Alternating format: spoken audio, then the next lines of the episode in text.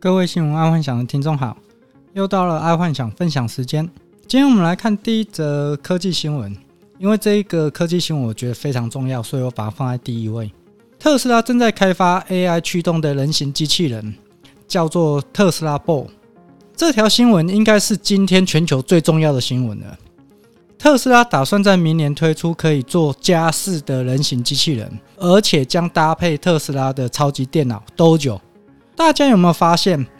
这个有没有像一部电影？就是 Will Smith 演的《机械公敌》。这部电影里面的机器人是由一个超级电脑控制所有的机器人，作为一个核心机制。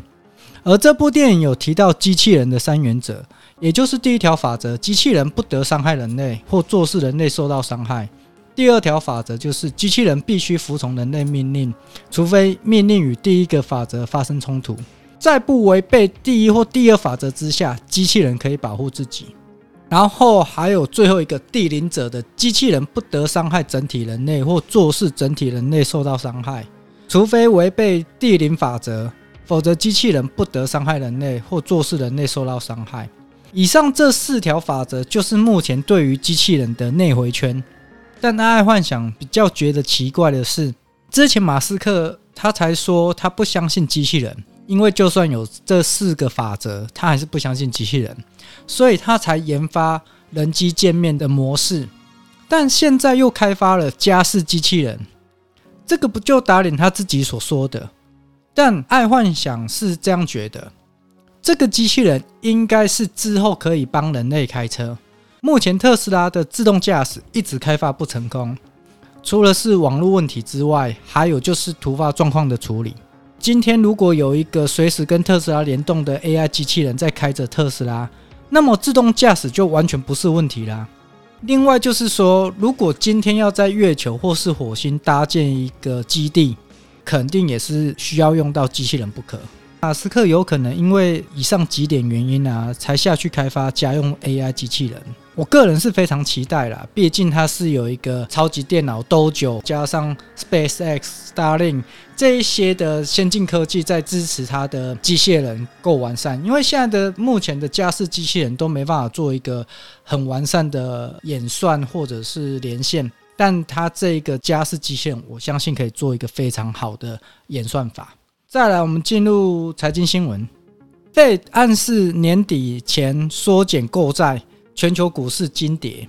在七月的时候啊，美国 Fed 的会议报告，在这个报告中有暗示今年应该会减缩债券，因为整个全球市场的通膨升温，包括美国，美国也很严重。美国我记得七月好像是五点多趴，那其实是蛮严重的。所以这个报告出来，造成全球股市大跌，再加上中国最近一直在打压股市。也不是打压股市啊，就是打压那些独角兽或者是独占市场的一些大公司。感觉全球有一股完美风暴已经形成了，尤其连《穷爸爸富爸爸》的作者清崎都已经出来喊话，他也在说他随时准备一笔现金，准备危机入市。今年后半年应该要准备一些现金。接下来股市上或全球应该有一连串的黑天鹅，或是莫名的灰犀牛出现。等到那个时机到来啊，在那个发生之后的一个月或两个月之后，就可以危机入市了。再来是国际新闻，拜登强调落实对台承诺，国务院重申一中政策。最近美国撤退阿富汗之后，中国方面就一直散播消息说美国会随时离开盟友，一直说美国是一个背信忘义的国家。这一些所散发出来的消息，美国发现有它的严重性，所以拜登总统立马跳出来澄清说，他绝对不会背信日韩台三个盟友，就是亚洲这个日韩台三个盟友。其实爱幻想觉得拜登总统这句话是对也是不对，因为美国接下来要发展新能源，所以美国会离开阿富汗无可厚非，但日韩台都是供应全世界的电子业大国。也是未来 AI 的主要供应链的国家之一，所以现阶段美国不可能离开日本、韩国跟台湾，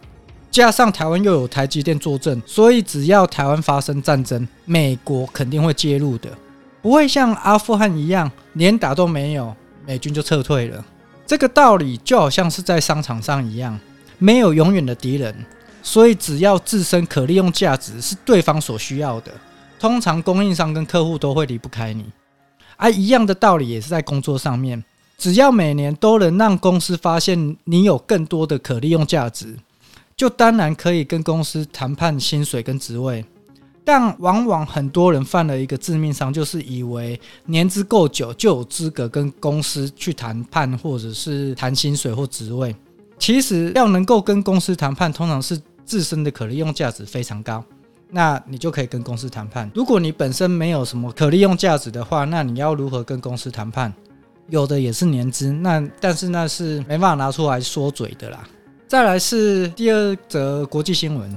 习近平提共同富裕和三次分配，大型私企或成为中国贫富不均的替罪羊。习近平最近一直在提共同富裕跟三次分配，这当然是为了安抚内卷问题，还有就是不要让那一些大型公司垄断整个社会利益。规划旁移呢？毕竟共产党的本身的意思就是共产，而共产就绝对不可能有太多的私人财产。尤其现在整个中国内卷的问题实在太严重了，而习近平所推的共同富裕，感觉就像西方国家目前在推的社会企业，也就是所谓的取之于社会，用之于社会。目前腾讯好像是已经跟进了，腾讯打算要花五百亿作为共同富裕的企业，所以安幻想突然不知道资本主义跟共产主义，他们有志一同的要做社会企业，这是一种万物归宗的概念吗？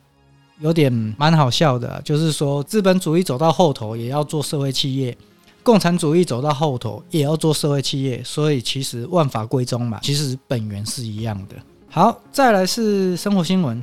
一堆人不用赖。最近在幻想有发现到啊，越来越多人利用 IG 在聊天传讯，而 Live 反而变成一个工作的联络工具，就好像当初的 email 一样，当初。可能大家在使用 email，结果大家慢慢的有 MSN 或 ICQ，就全部有转到 MSN 跟 ICQ，email 变成工作。至于为什么现在慢慢这么多人开始用 IG 在聊天或传讯，是可能因为 IG 有限动，可以互相点赞或是留言，就不必每次都在想话题聊天。所以 Line 会不会跟 MSN 或者是跟 ICQ 一样，在三四年后就拜拜了？我觉得好像有这个趋势，因为现在目前的 Line 好像比较不会在上面聊天，因为目前会用 Line 纯聊天的比例跟以前相比啊，相对降低很多很多很多。大家如果是年轻人或者是有在用 IG 的，大部分都是用 IG 聊天，可能 Line 之后会走入历史。如果 Line 不赶快改变的话，那可能 Line 就会之后就走入历史了。今天就跟各位分享到这，记得帮爱幻想。按赞加分享哦，晚安，拜拜。